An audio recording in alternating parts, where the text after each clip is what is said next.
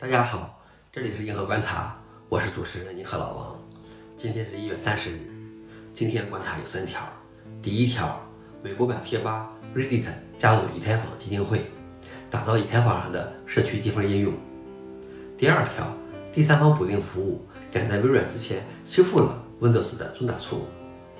第三条，FreeBSD 降低对 i386 架构的支持力度。下面是第一条。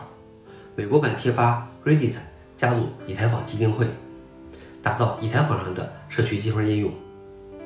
Reddit 宣布加强和以太坊基金会的合作，致力于开发二层扩展工具，将该项目从原型推向生产环境，最终让 Reddit 的社区积分项目能够支持数百万用户。Reddit 日活用户超过了五千万，社区积分成为去中心化的通证。并通过二层网络来支持更丰富的使用场景，这是一个很好的探索。无论存在多少不足，以太坊的生态还是最丰富、最有活力的区块链生态。第二条是，第三方补丁服务赶在微软之前修复了 Windows 的重大错误。由于庞大的生态，微软在提供补丁方面总是不太及时，甚至有时候你需要等很久。因此，有时候一些第三方会提供补丁来解决补丁缺位的困扰。近日，ZeroPatch 发布了一个严重漏洞的补丁，解决了 Windows 安装程序中的一个本地提权连任漏洞，而微软的官方修复还迟迟未到。这个漏洞是安全研究人员在去年圣诞节前披露的，而当本月的微软补丁星期二到来时，这个漏洞的补丁依然没有发布，因此。第三方补丁服务就有了足够的补位空间。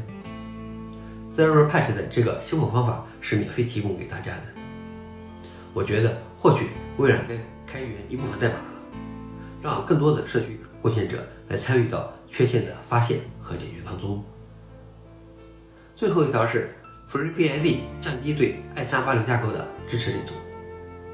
FreeBSD 项目宣布，从 FreeBSD 十三开始。